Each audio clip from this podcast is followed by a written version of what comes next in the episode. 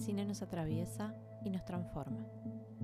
Buenas, buenas. Una vez más por acá para charlar hoy un poquito más sobre cine, porque de eso se trata este podcast. Y la película que traje hoy es una película hermosísima del año 2006 del adorado Guillermo del Toro. Estoy hablando de El laberinto del fauno. Bueno, en esta película, como decía Guillermo del Toro, es además del director, el productor y el guionista no es menor este dato, se ha encargado de participar prácticamente en todo Guillermo. Y lo que es muy interesante es que Hollywood ofreció duplicar el presupuesto que él tenía para realizar esta película, obviamente a cambio de que la realice bajo las normas Hollywood, con todas esas magias que les gusta meter, y en inglés, por supuesto. A lo que Guillermito dijo, ¿saben qué? No, la película se hace en español, se hace como yo quiero y es más, amiguis, la voy a subtitular yo, porque cada vez que ustedes subtitulan ponen cualquier verdura y esto no es así. Yo quiero que se diga cada palabra como corresponde, cada diálogo donde corresponde. Así que bueno, acá acá vamos a ver como una producción muy, muy defendida, sobre todo. Lo interesante de, de, la película, además, es que podemos ver que comienza con la escena del final. O sea que ya de por sí la película es un spoiler en sí mismo. Y vamos a ver a, a la pequeña Ofelia, una niña de 11 años, tendida sobre el piso, sin vida. Y desde ese punto vamos a volver en el tiempo un poquito a ver qué pasó. Lo que sucede es que esta historia la vamos a situar en el norte de España en 1944. Si es que tienen algún conocimiento de, de la historia del lugar, más o menos se pueden imaginar el escenario. Si no, les comento, régimen franquista. Y hay un, un datito de color que me gustó, que lo estuve viendo en entrevistas de Guillermo del Toro, y es que esta película forma parte de una trilogía, pero esto no se explicita en ningún lado, no está puesto en los de las películas o, o, declarado en sí mismo, sino que Guillermo del Toro lo deja siempre entrever o lo comenta en justamente entrevistas. Esta trilogía se com estaría compuesta por, como primer película, El Espinazo del Diablo, del 2001, seguiría esta película que es El laberinto del fauno 2006 y aún faltaría la tercera. De hecho, si han visto El espinazo del diablo y si no, la recomiendo muchísimo, hay personajes de esa película que estarían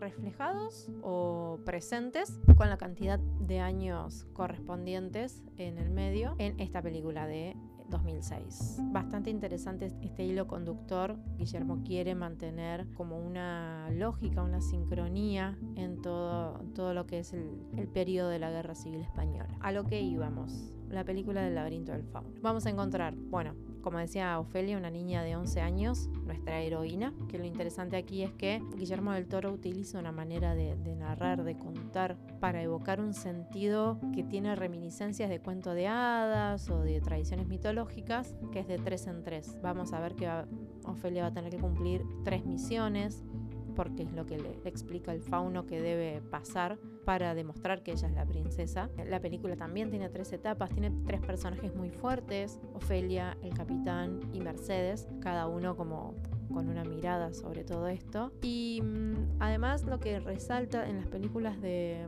de Guillermo del Toro, pero en esta creo que sobre todo, es que a él le gusta romper el esquema de historia, sobre todo cuando algo tiene un tinte de cuento de hadas. Por lo general un cuento se me ocurre...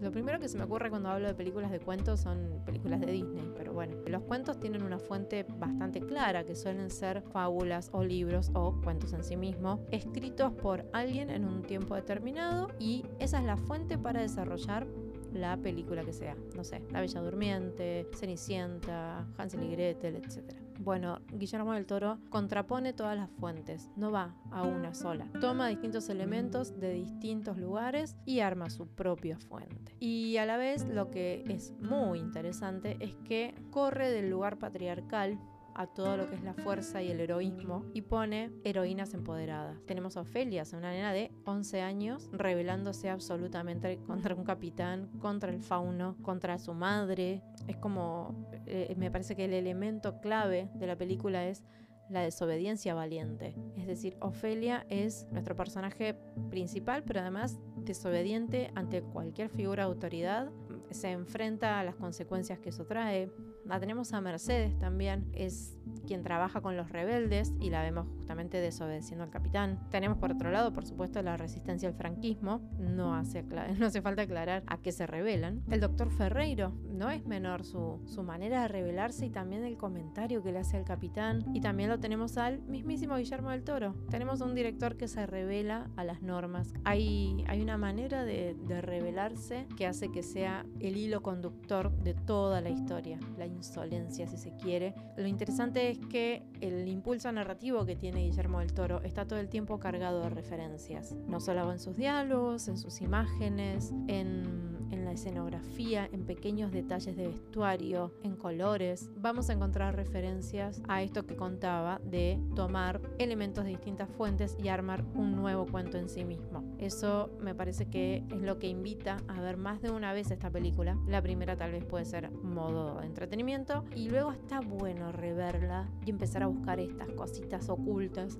algunas ocultas, otras no tanto, como por ejemplo también es, es muy interesante que la, la banda sonora o, o la música que vamos a ir escuchando de fondo en distintos momentos, tiene como una cadencia canción de cuna, como alguien que quiere proteger a esa niña. Es, es esa la la magia que tiene, creo, esta película, que podemos ver escenas realmente violentas o fuertes y a la vez tener a una niña de protagonista en ese tipo de escenas, que es algo que no suele suceder demasiado cuando hablamos de historias de fantasía, donde todo termina quedando edulcorado y pintado de magia, brillante y divina. Aquí también hay magia, aquí también hay, por supuesto, fantasía y demás, pero hay mucha oscuridad. Hay momentos que son realmente tensos y, la, y vemos en la caracterización que hace Ivana Vaquero de, esta Ofelia las distintas emociones. No vemos solamente una niña valiente que se revela, vemos el miedo, vemos la angustia, vemos el, no saber qué hacer o la impotencia por querer hacer algo que no es permitido. Entonces es muy interesante ver cómo de, de a poco el cine también se anima a mostrar nuevas heroínas, nuevos referentes, historias contadas desde un punto de vista tal vez no tan embelesado por la, por la inocencia de la niñez, sino incluir esta inocencia dentro de todos los matices que tienen las realidades. Y sin mucho más que agregar, creo que es importante tener en cuenta lo que nos dice el narrador en al final de la película, cuando nos dice que hay señales visibles solo para aquellos que sepan dónde mirar.